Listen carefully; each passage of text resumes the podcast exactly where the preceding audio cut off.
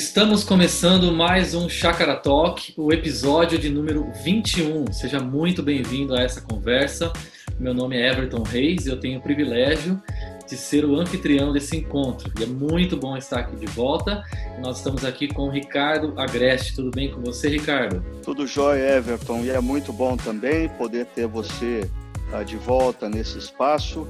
É, o João, que sempre é, dialoga aqui com a gente, hoje está na correria de ajustes que a gente está precisando fazer na nossa comunidade em função de toda essa confusão gerada aí pelo Covid-19, né?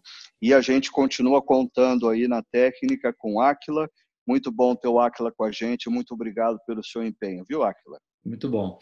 No episódio anterior, o Ricardo Agreste e o João Vinícius é, falaram com a gente sobre confiança em Deus durante essa pandemia aí do novo coronavírus.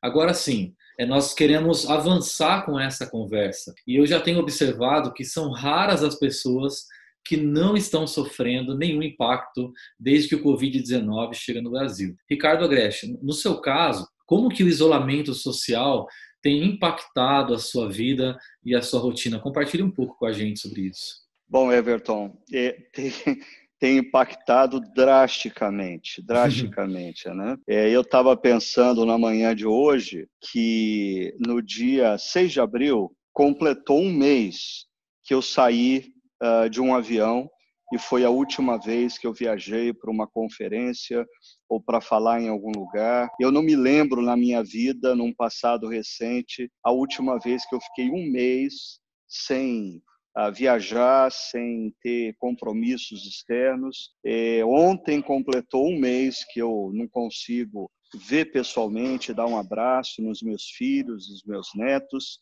Uhum. E hoje, exatamente hoje, completa um mês que eu fiz a última pregação na comunidade presencialmente, num espaço onde as pessoas estavam me observando e eu estava observando as pessoas. Ou seja, absolutamente tudo mudou sem se falar, é claro, é, o quanto a comunidade teve que se reestruturar, porque existiam uhum. coisas que a gente fazia que não fazia mais sentido a gente fazer, existiam outras coisas que nós precisávamos fazer diante dessa situação. E fora, eh, por exemplo, eu falei sobre é, estar um mês sem viajar para nenhuma conferência ou encontro externo, mas por outro lado aconteceu uma coisa muito interessante, assim, é, multiplicaram-se é, os encontros online, a, as lives e o pessoal recorrendo a gente para conversar, ou seja, a agenda virou de ponta cabeça. É um outro contexto, é um outro momento para o qual a gente tem que se reorganizar completamente.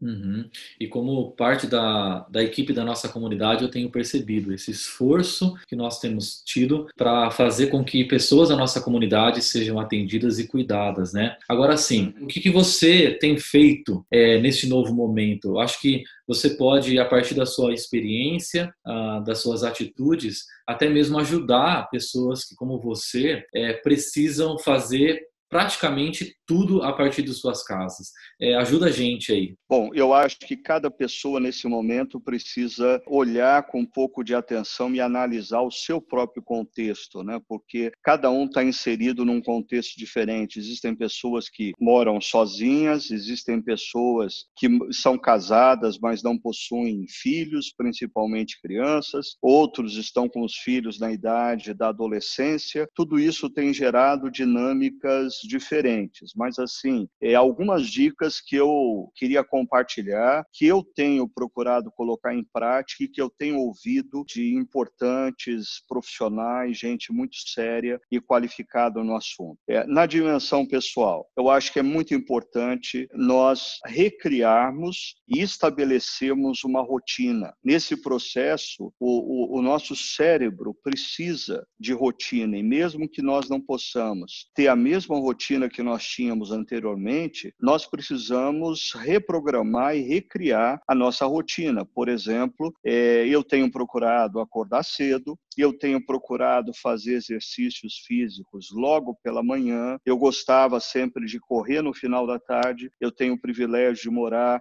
um pouco afastado, num condomínio mais afastado da cidade. Então, no início eu consegui até fazer essa minha corrida no final da tarde. Aí, de repente, eu comecei a me deparar com um número de pessoas que me deixou desconfortável. Então, eu comecei a correr por volta das seis horas da manhã, onde eu não encontro praticamente ninguém ainda. Volto para casa, tomo meu banho, coloco roupa de trabalho, não coloco bermuda e chinelo. Eu preciso falar para mim mesmo que eu preciso trabalhar. E eu tenho procurado manter uma rotina baseada numa agenda, programando o que eu preciso fazer, até porque existe um elemento que eu ouvia hoje mesmo, é do Dr. Henry Cloud, que é um psicólogo e autor muito conhecido nos Estados Unidos, que uma das coisas que em momentos como esse levam pessoas à depressão é o senso de incompetência, o senso de não realização. Isso porque muitas vezes elas não reprogramam a sua rotina. Então, para mim, programar a minha agenda e chegar no final do dia, olhar para a minha agenda e me sentir realizado, é, faz muito bem emocionalmente. E talvez um ponto adicional aí é o próprio caso de que a gente precisa saber parar porque é interessante. Essa coisa de se trabalhar em casa, algumas pessoas sofrem porque elas não conseguem trabalhar, então elas não têm rotina. Mas uh, eu tenho percebido um outro problema emergindo, pelo menos na minha vida, é a perda de noção é, do dia. Eu, às vezes, não sei mais qual é o dia da semana. Não existe mais diferença para mim entre um dia normal e feriado, um dia da semana e um sábado e domingo. Então, eu preciso tomar cuidado para olhar para a vida e também saber dizer por hoje chega. Não, é, é, o que eu tinha que realizar, eu realizei. Agora eu vou descansar. Esses são aspectos mais relacionados à vida pessoal. Agora, se você quiser, a gente pode falar um pouco sobre a dimensão mais profissional, organizacional. O que, que você acha? Acho excelente. Eu acredito que tem muitas pessoas que estão nos ouvindo que, que estão vivenciando essa dimensão. Eu, pessoalmente, tenho conversado com alguns profissionais é, que têm enfrentado desafios na área é, dos seus negócios e tem tido dificuldades em se desenvolver e responder e até produzir. E essa, eu acho que essa realidade que você está comentando com a gente, ela está muito presente e as suas dicas com certeza vão contribuir bastante. Por favor, é, nos ajude. Ok, assim, na, na, dimensão mais profissional e organizacional, é, deixa eu falar primeiro o que eu tenho procurado aconselhar profissionais da nossa comunidade a, a fazerem diante dessa crise. É, primeiro, é, perceba qual é a sua posição dentro da estrutura, dentro da empresa, dentro da organização que você trabalha. Se você atua é, numa posição estratégica como líder, espera-se de você nesse momento que você assuma responsabilidades. Líderes nesse momento precisam tomar decisões sábias. Líderes nesse momento precisam pensar, eu diria, pensar profundamente e rapidamente. É, no inglês costuma-se dizer deep and fast, ou seja, líderes que estão em posição estratégica precisam responder a esses novos problemas com profundidade e rapidez. Agora, talvez você esteja num nível não é, de liderança, mas num nível gerencial, é, intermediário. Então, nessa posição, esse momento demanda que você seja criativo, que você seja inovador. Não basta você dizer para o seu líder ou para o seu chefe que o que você fazia antes não é mais possível ser feito porque você não pode se locomover ou porque você não tem os recursos necessários. Não. O que se espera de você, que ocupa uma posição intermediária, gerencial, é a inovação, é a criatividade, é você mostrar para o seu líder, para o seu superior, a sua capacidade de se reinventar nesse momento. Agora, se você atua numa posição na organização ou empresa mais uh, no nível operacional, ou seja, você é responsável por fazer as coisas acontecerem no dia a dia. Então, eu diria: o desafio para você nesse momento é demonstre cooperação, demonstre disponibilidade em ajudar em tudo que for necessário. É você como empregado numa empresa, numa organização, não pode nesse momento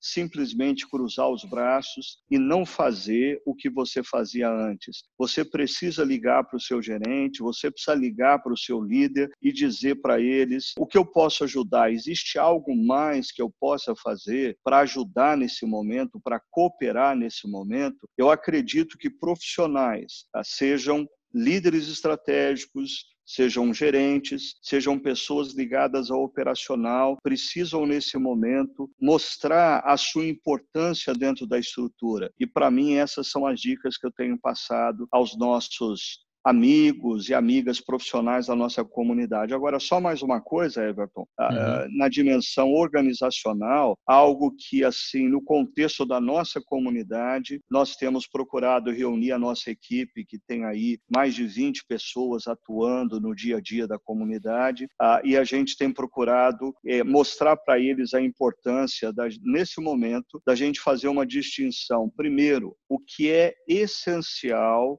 que seja feito. Segundo, o que é importante, mas não necessariamente essencial ou seja, o essencial precisa vir primeiro. Terceiro, o que é interessante, legal, que outras igrejas estão fazendo e que nós poderíamos fazer também, mas não é nem essencial nem importante. E quarto e último, o que são demandas de terceiros, ou seja, são coisas que são essenciais e importantes para terceiros, mas não necessariamente para nós na organização. Então, nós temos procurado concentrar os nossos esforços esforços no ponto 1 um e 2, o que é essencial e o que é importante, porque são muitas as demandas. Então a gente tem procurado se concentrar no que é essencial e no que é importante. Para alguns de vocês, isso que eu acabei de citar não é novo, é, foi mencionado recentemente numa palestra feita pelo Craig Groeschel uh, para o pessoal ligado ao Global Leadership Summit. Uh, então, você pode ter mais detalhes e informações se você procurar na internet essa palestra feita pelo Craig Groeschel, como se lidera em momentos de crise. Muito bacana, Ricardo. Até aplicando para o contexto da nossa comunidade, é, sempre foi muito claro para nós que o encontro de reflexão e adoração no final de semana e os grupos pequenos são os dois pilares fundamentais, o que significa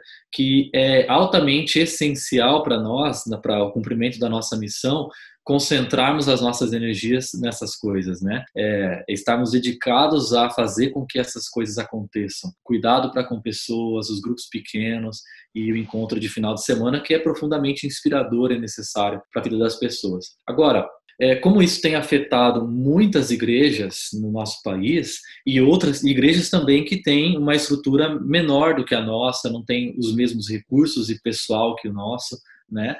Uh, você identifica essas igrejas respondendo bem a, a, esses novos desafios que estão surgindo? O que, que essas igrejas têm feito? Bom, é, eu, eu acho que esse desafio que emerge com essa pandemia, eu queria colocar esse desafio uh, em três ondas que as igrejas precisam responder a cada uma dessas ondas. Né? Eu acho que a primeira onda é, desse desafio foi tornar a igreja digital, ou seja, tornar uhum. a igreja online. Houve uma grande correria ah, para que igrejas conseguissem fazer a sua transmissão eh, pela internet dos cultos, de grupos pequenos ou de grupos de discipulado, ah, e pastores pudessem ter encontros com seus líderes através de outras ferramentas, como Hangout, como Zoom ou como Skype, qualquer coisa parecida. Esse é o primeiro desafio. Eu diria que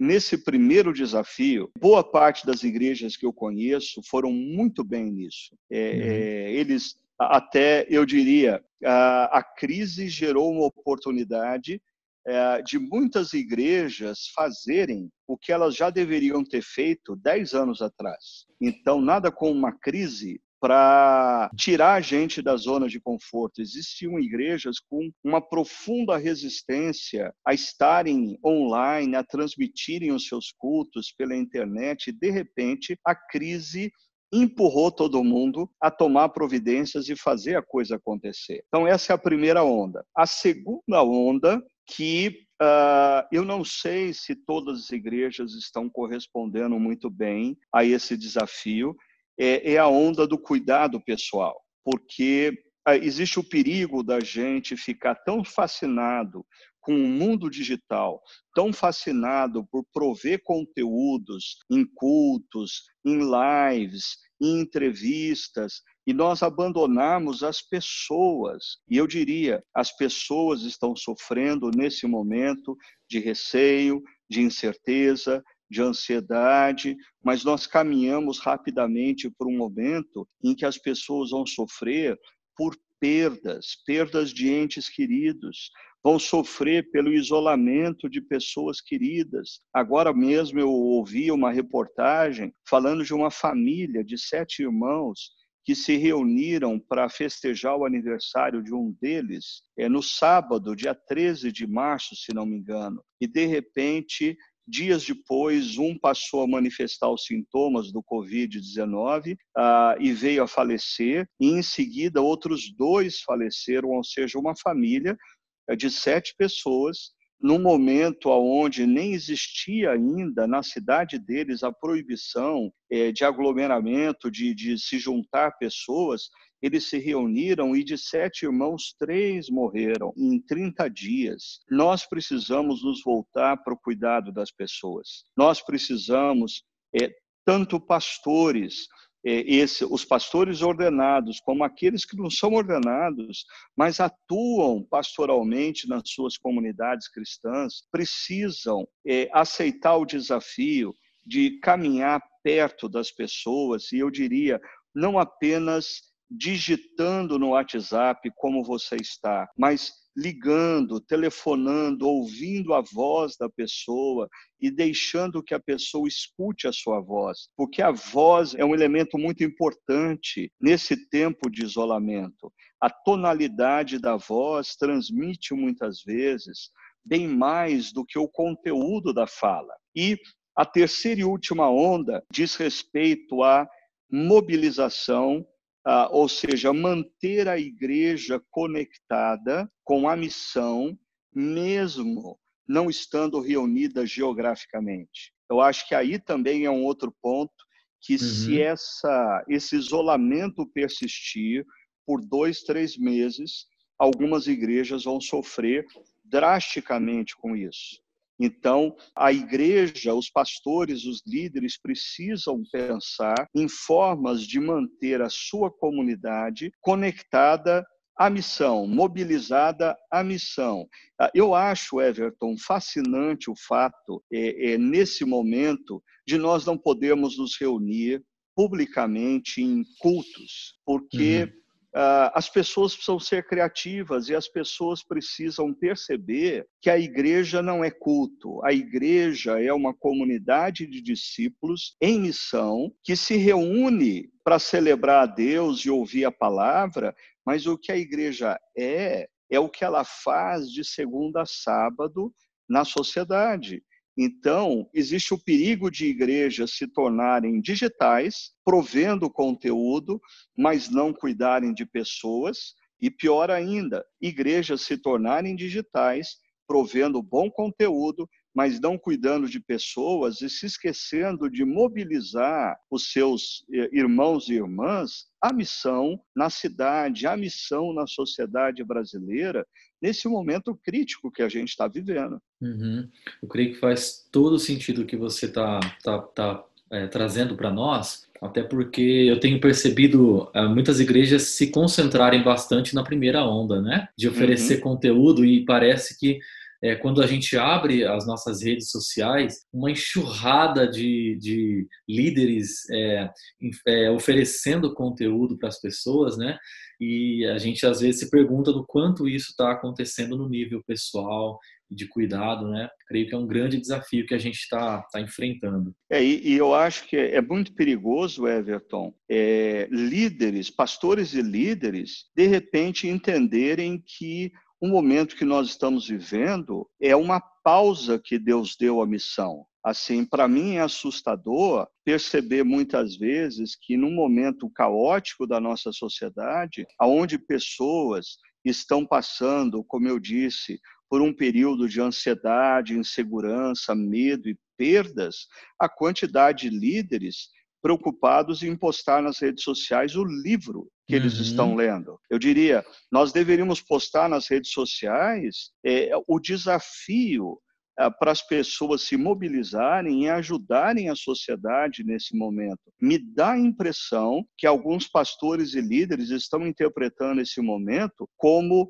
um gap, como uma pausa que Deus deu à missão da igreja. Não, a igreja continua em missão mais do que nunca. E nós precisamos, como pastores e líderes, olhar para essa realidade, perceber os desafios e mobilizar o povo que Deus confiou às nossas mãos na direção do servir e abençoar a sociedade nesse momento crítico. Amém. E, inclusive, aproveitando a sua fala, nós é, vimos alguns líderes da nossa comunidade se movendo nessa direção, criando uma plataforma de serviço a pessoas que se encontram nos grupos de risco ou a profissionais da saúde, pequenos empresários. Eu gostaria de aproveitar, você que está ouvindo a gente, é, se você quiser fazer parte desse movimento, seja ajudando, seja se é, cadastrando, se inscrevendo, seja sendo ajudado, é muito simples. Basta você entrar em chacara.org barra igreja em movimento e você vai encontrar lá todas as orientações que você precisa para poder fazer parte é, desse movimento que nós estamos vendo e, e percebendo é, de necessidade né, na nossa sociedade e até mesmo na nossa comunidade.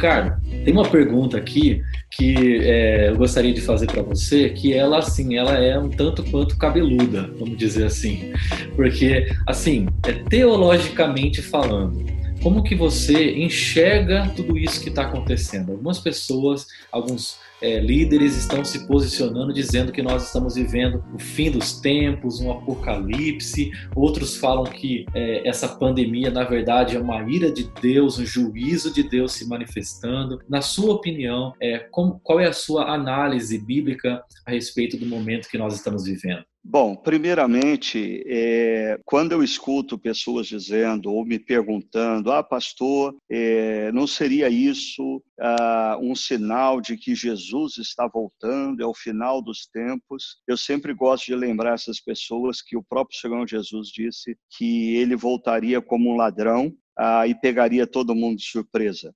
Então, se está parecendo que é sinal, bem possivelmente não é o momento que Jesus vai voltar, porque uhum. a palavra, e ele mesmo disse que ele viria de, maneira, viria de maneira surpreendente. Agora, a questão da manifestação da ira, do juízo, eu acho que a gente precisa, a gente precisaria de muito tempo para conversar sobre isso, porque, por um lado, biblicamente, existem sim momentos na história em que Deus manifesta a, a sua ira diante de tamanha é, idolatria que a sociedade está vivendo, dispersão, mudança de valores. É, eu acho que nós, nas nossas igrejas, nós estamos tão tomados por uma ideia de um Deus que é amor, um Deus que é graça, que nós temos nos esquecido da dimensão do Deus que é justo,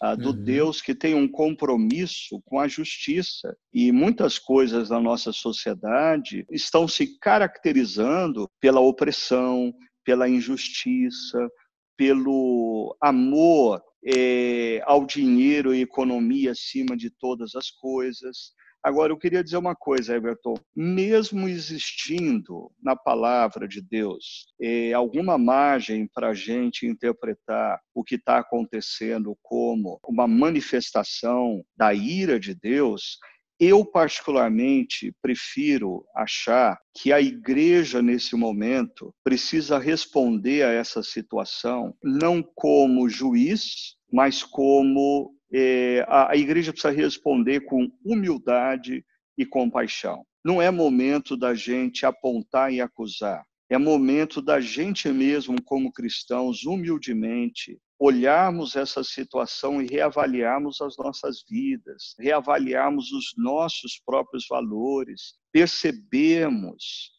é, que essa crise ela está trazendo à tona os ídolos dos nossos corações. Reavaliar a forma como a gente mesmo, como discípulo de Cristo, tem vivido nesse mundo. A humildade por um lado e compaixão por outro, ou seja, é tempo de nós eh, amarmos e demonstrarmos amor por aqueles que sofrem e por aqueles que ainda vão sofrer. Como você mencionou aí, o Igreja em Movimento, ou iniciativas de irmãos e irmãs de todo o Brasil que eu tenho escutado, é, é, se movendo na direção das pessoas que sofrem. Então, eu, eu sinto, se esse é o momento de manifestação da ira de Deus, eu não estou afirmando que é, mas se é, o juiz é Deus, não é a igreja. Não é a igreja que tem que se levantar e julgar. A igreja, diante do possível juízo de Deus, deveria humildemente reconhecer os seus pecados,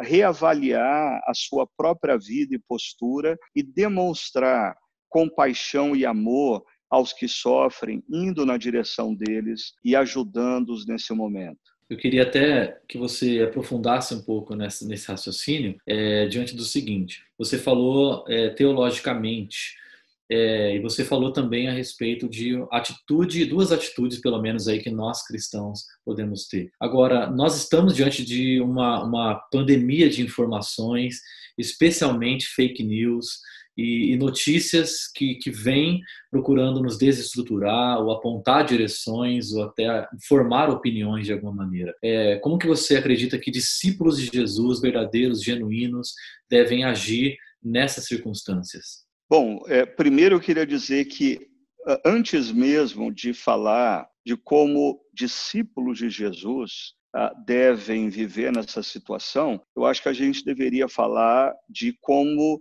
cidadãos sensatos, homens e mulheres de bom senso, deveriam lidar com essa situação. Ou seja, nós vivemos num momento de hiperinformação.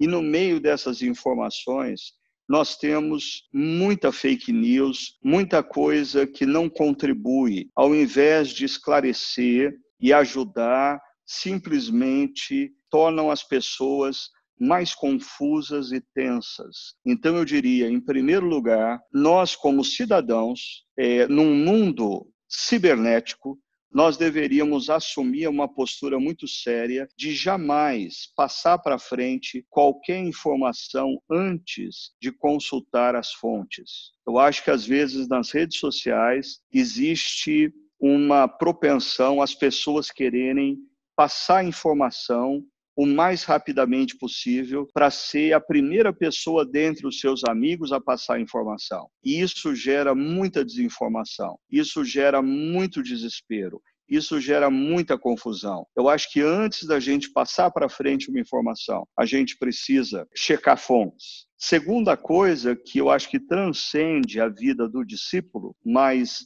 envolve o cidadão, principalmente o cidadão no contexto brasileiro, eu creio que esse não é o momento de nós tensionarmos as discussões a partir das nossas ideologias políticas, sejam elas de direita, sejam elas de esquerdas. Ah, ou seja, eu acho que nós precisamos aceitar o que essa situação colocada por Deus nas nossas vidas nos convida a fazer. Nos humilharmos, nos tornarmos um pouquinho mais humildes. Esse vírus tem mostrado que nós não temos o controle sobre nada nas nossas vidas e nós precisamos depender inteiramente de Deus e fazer tudo o que estiver ao nosso alcance para salvar o maior número possível de vidas. Ah, esse não é um momento de nós politizarmos o, o que a gente posta nas redes sociais ou na internet. Esse é um momento de nós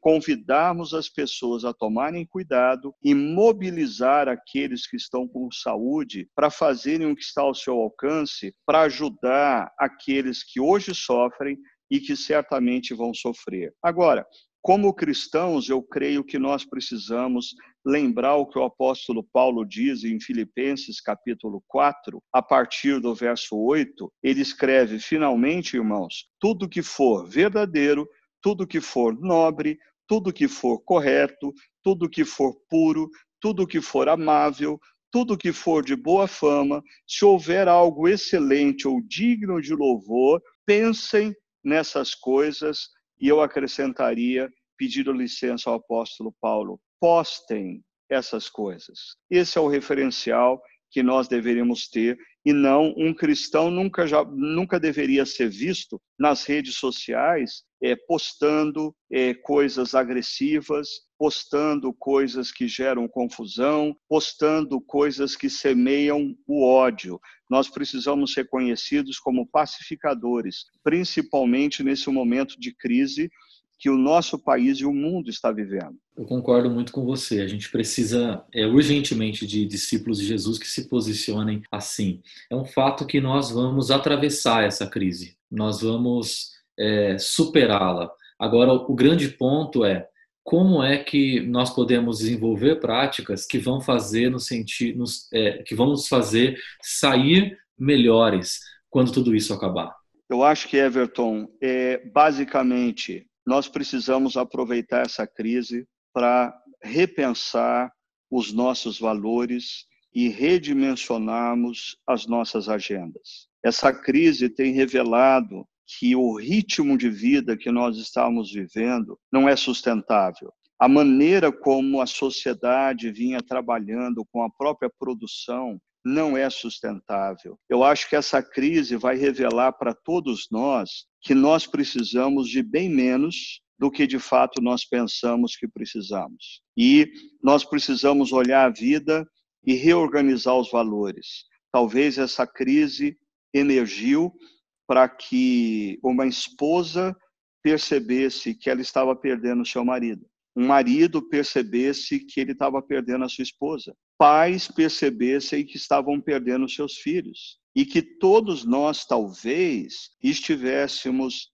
lutando e trabalhando tanto para salvar a própria vida, mas nós estávamos perdendo a nossa própria alma. No último domingo, quando eu terminei a palavra eh, a nossa comunidade. Logo em seguida, eu recebi uma mensagem de uma pessoa da, da comunidade. Ele é o é líder de uma organização é, é, multinacional e ele disse assim para mim na mensagem, Ricardo, às vezes eu tenho a sensação de que Deus está dando um reboot no sistema, ou seja, Deus está dando um shutdown no sistema e recomeçando outra vez. É impressionante como é, eu tenho observado o próprio céu numa tonalidade azul que eu não via há algum tempo. Ah, uma das minhas filhas que mora em São Paulo mandou uma foto dizendo: Pai, aqui em São Paulo nós nem nos lembrávamos mais que é um pôr do sol. E ela me mandou uma foto porque aquela camada espessa de poluição que impedem as pessoas de enxergarem o pôr do sol, diante dessas semanas de isolamento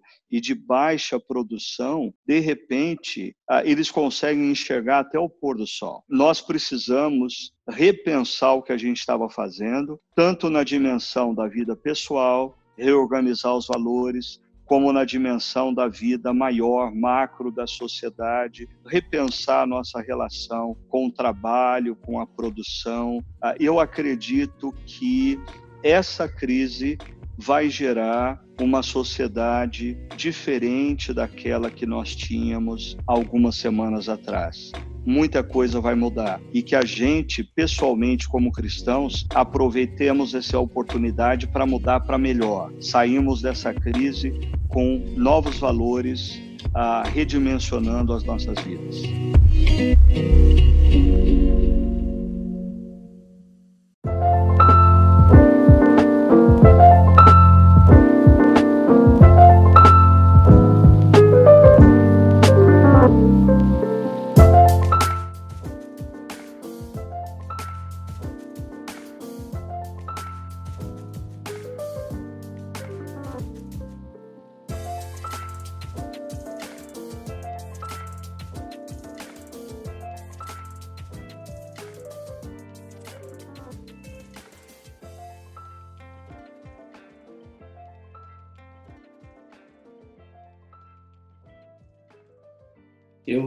Acredito que isso tem a ver com a, alguns assuntos que vão ser tratados nessa nossa nova série. Eu, eu vi o teaser dela, o cara e o Corona, eu achei extremamente criativo, super dinâmico e, e, oportuno esse tipo de conversa. E você mencionou agora há pouco Filipenses, se eu não me engano, essa nova série de mensagens tinha alguma conexão com Filipenses, né, Ricardo? É, conta pra gente um pouquinho como surgiu essa série e o que, que nós podemos esperar dela.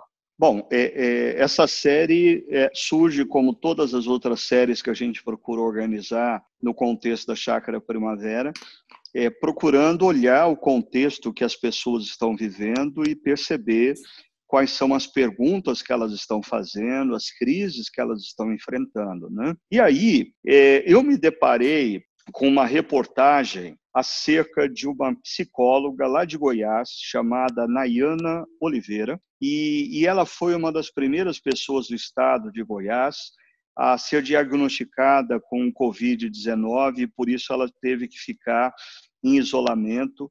E no contexto do isolamento, ela fez algumas reflexões e organizou essas reflexões numa carta, numa carta que ela postou nas redes sociais, e ela intitulou essa carta de La Cara e La Corona. Eu achei muito interessante. Eu falei, eu preciso falar sobre isso, porque eu também tenho feito algumas reflexões. Esse período de isolamento tem feito eu repensar algumas coisas. E aí eu comecei a olhar na Bíblia e perceber que líderes do passado, personagens bíblicos, vivenciaram momentos de isolamento. A Moisés ficou 40 dias ah, no monte isolado, Elias num deserto, Davi ficou cerca de sete, oito anos no deserto, sendo perseguido por Saul.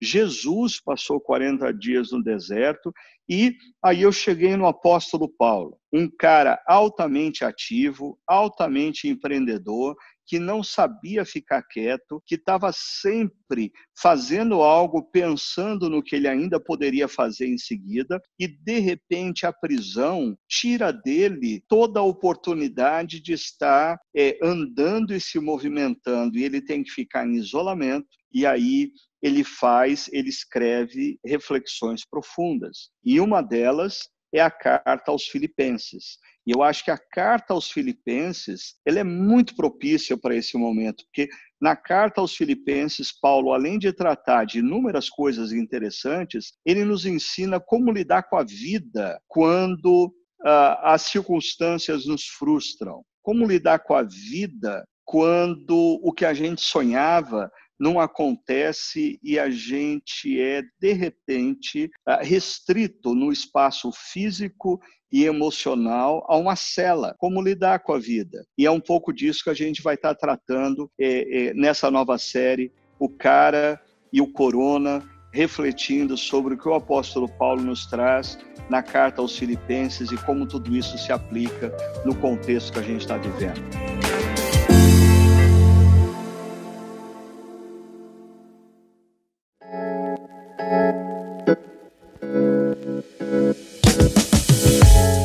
Muito bacana, estou animado para ter contato com essas reflexões. É, para você que está nos acompanhando, nos ouvindo até aqui, é, nós temos um portal de comunicação de tudo que a comunidade tem feito. É o chacara.org/online. É nele que você vai participar dos grupos pequenos online de terça quinta, 18, 20 e 22 horas Basta você acessar um desses horários com a sua família, com o seu próprio grupo pequeno. Os nossos encontros de reflexão e adoração também estão acontecendo nesse portal. Se você deseja um aconselhamento pastoral, você pode fazer a mesma coisa. Basta entrar em chacara.org barra online para que a gente possa é, ter esse tempo de adoração, comunhão e cuidado é, uns dos outros. Ricardo Agreste, muito obrigado por esse tempo de conversa.